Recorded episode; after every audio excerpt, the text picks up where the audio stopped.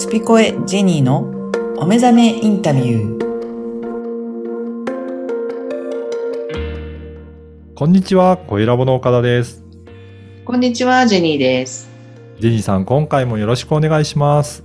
よろしくお願いします。はい。ジェニーさん、最近、あの、Facebook とか Instagram とかで、なんか、あの、毎日のようにメッセージもお送りされてるっていうことなんですけど、はい。はい。こちら、どういったものなんでしょうかね。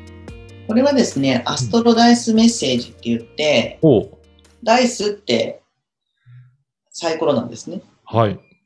でサイコロ系の、まあ、普通のあのサイコロではないんですけれども、うんアストロなので、まあ、先生術的な。要素の、えーダイスになってまして、はい。3つのダイスがあって、はい。えーまず、惑星のサイン、うんサインが書いてある。それと、えー星座ですね。はい。そして、ハウス、うん1から12の、あの、お部屋の意意味があるんですけど、その3つをですね、一一斉に振るんですよ。はい。で、まあ、今日はどんな日なのかなと思いながら、こう、じゃらじゃらとですね、あの、手の中でこう、ちょっと混ぜて、うん。で、パッとこう、あの、投げてですね、はい。それをリーディングするっていうのをやってるんですけども、はこれなかなか結構ですね、私がやるからとかではなくて、い。うん。なるほど、みたいな内容になるんですよ、毎日。そうなんですうね。ん。へえ。ちょっと答え合わせみたいなのも、ほら、できるじゃないですか。うん。うんあ、あったな、こういうこととか。でもこれからある、こういうところに行こうと思ったら、なんか結構、そうなってました、みたいなんですね。あの反応が大きくって、ちょっとこれは、マイブームというかですね。はい。まあ、簡単なんですけど、うん。深い。そうなんですね。はいこ、これは、あれですかね、その3つのダイスの組み合わせによって、で、ジェニーさんが読み解いていきながら、今日はどう、どういったものなんだろうっていうのを解説していくような感じなんでしょうか？そうですね。あの、、実際これ、あの、リーディングでもしてますけれども、うん、もちろんその時は対面で、うん、その方の、あの、エネルギーを感じたりとか、はい。やりながらするので、もっとこう、あの、厚みがあるものになりますけれど、うん、まあ、メッセージっていうところで皆さんにお届けするっていうことで言えば、まあ、3、4行のうん、内容になりますが、まあでも、絶好調の時もあれば、まあ、今日なんかはちょっと振ってみたら、今日は意外と試練の時みたいな。感じでですね。うん、はい。ただその試練ってすごく言い方怖いけど、うん、でもそういう時がないと踏ん張れないですよね。うん、うん、なのでこれまでも一日なんでね、うん、あこれがなんか数ヶ月続きますとかになると、うん。なんか大丈夫かしら私みたいになるけども、あこれもなんか必要なことなんだよっていうことも読み解いていくので、うん、まあ辛抱っていうか、うん、うん、参考にしながら、まあその日もちょっと過ごしていってもらうっていうようなぐらいの感覚なんでしょうかね。そうですね。うん。なんかそこを意識されるともいいし、はい。気づいたらそうなってましたも言ってもいいですし。うんうん。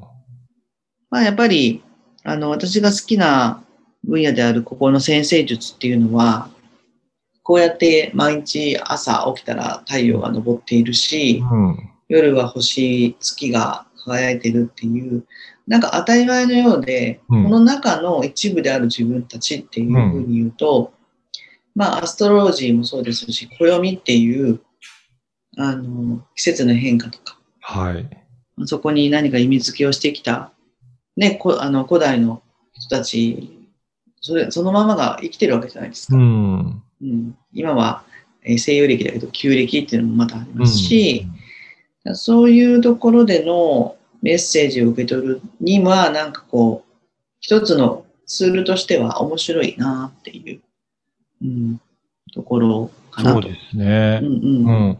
だから、本当にそういったところからのメッセージも参考にしながら、まあ過ごしていくと、まあ後から見て、あ、確かにこの日こうだったなっていうような答え合わせにも使えるしっていう、うんうん。なんかすごい、えーそういった意味でも参考になる。結構それで皆さんからの、あれですかね、コメントだったり評判とかもあったりとかするんですかね？そうですね。あのーなんか、毎日楽しみにしてますみたいなメはい。ッセージとか、はい。あの、本当になんかそんな感じでしたとか、うん。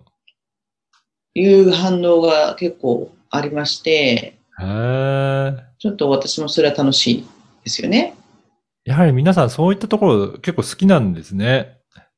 そうですね。なんかこう、今日の占いみたいなのって、うんポチって押したりとか、まあ、それこはいそテレビで何座が1位ですよとかっていうのを感じ、感覚なのかなってうん思うんですけど、うん。うん。なんかこうやって参考にしてくれてるのは嬉しいですね。そうですね。そしてまた、あのーまあ、宇宙の中の、まあ、一部として我々が存在するんだっていう、なんかそういったところにもちょっと、あの、意識させられるところもあるのかなと思うんですけど。はい。どうなんですかね。そうですね。あの、テレビだとやっぱ星座っていうのが一番こうんう、。親近感があるので、はい。自分の星座を見て、あ、今日こんな感じなんだって、っていうだけの話ですけども、うんここの大数占いはその惑星っていう面で言うと、うんその太陽とか月とか、そういうのも関わってくるものなので、はい。太陽、月、例えば水星、金星、火星、木星あたりはですね、出ると、お、今日イケイケだな、みたいなうん。感じなんですよ。はい。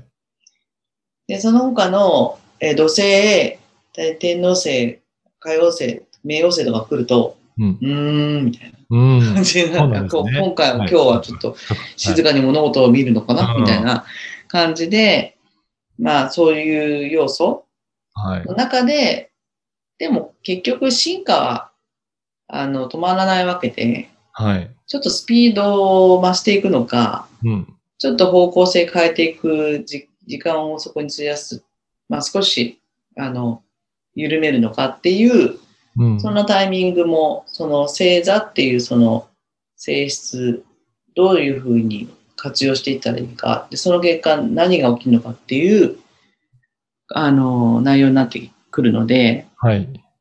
そこの部分が、こう、厚みを感じるうん。メッセージの中でも、っていうのが読み解けている人、方たちっていうのはすごいと思うんですよ。うん。なんか、私が書いてる文章の中に何かを感じてくれてると思うので、それはその人の感性だから、ああ。うん、結局、なんていうかななん、なんか文字に書いてあることを消化するのはその人のフィルターなので、うん。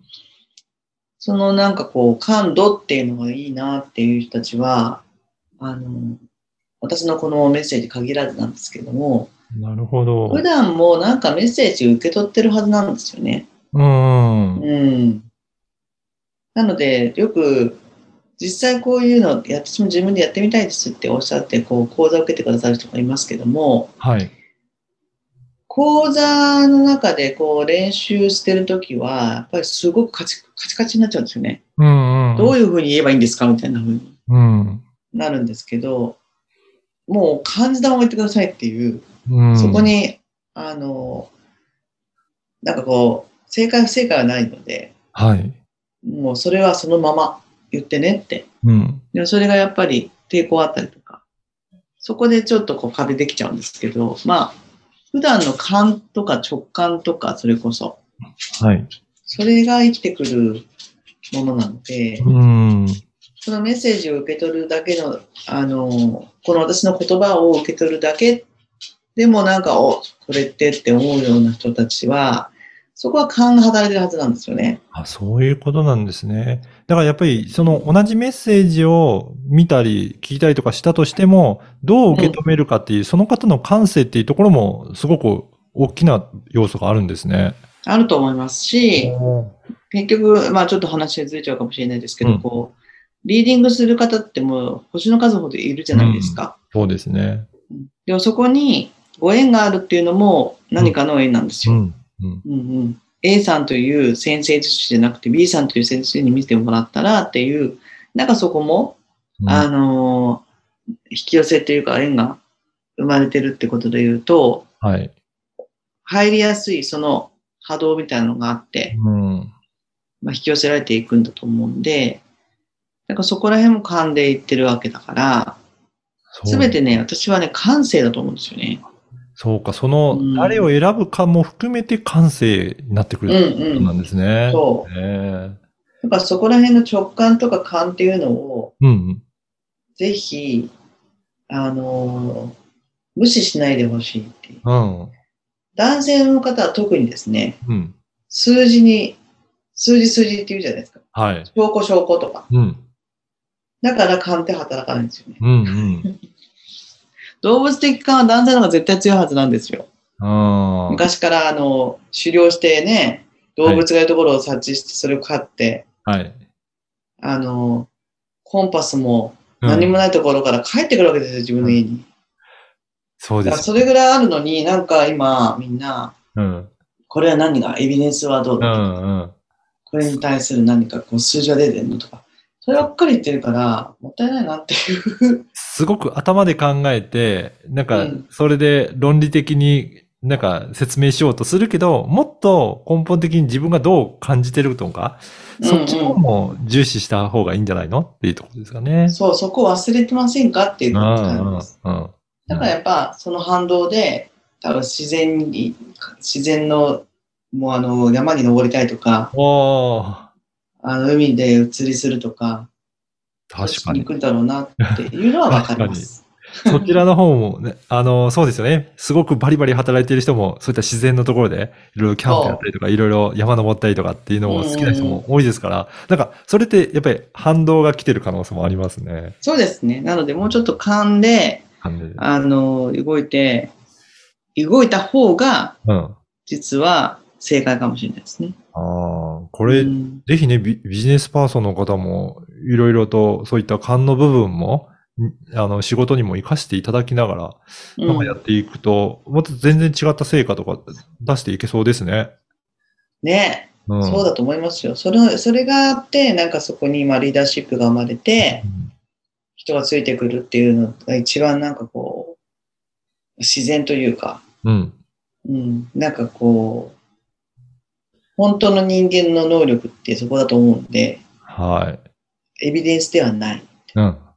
うん、というところですね。女性はないです。あんまりエビデンス出してくれとか。そうなんですよね。その半うんあたりが女性の方がもっと感性を使ってらっしゃるような感じしますね。そうですね。女性はやっぱり、あの、子供を授かるっていう神秘体験があるじゃないですか。はい。でも感性なんですよ。うんうん。うん。だから、もちろんね、あの、精子と卵子が結びついて、あの、細胞分裂が起きてうん。子供が生まれますっていうの、うん。まあそれはもちろんあるんですけど、うん。そうじゃなくて、じゃあその反応の中に、うん。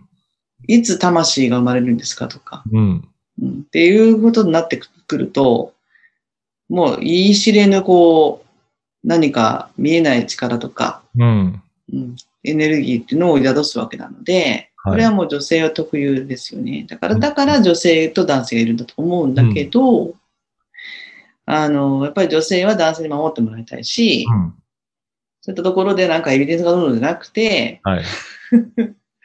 こう勘でね、あ、もうこの人守るんだっていう勘で働いてもらってうん動くっていう、私はなんか外国人見てるとそっちの方が多い気がしますね。そうなんですね。うんうんへえ。いや、ぜひ、あの、ね、あの、アストロダイスメッセージは、あの、毎日やられてるっていうことですが、こ個別に、えっ、と、はいさんに、えーぜひいろいろ相談したいっていう方もいらっしゃると思うので、まずはあれですかね、LINE 公式とかに登録していただいて、そこからお問い合わせいただきたいそうですね。ですね？はい、はいお待ちしております。はい。ぜひ、はいさんにもお問い合わせしてみてください。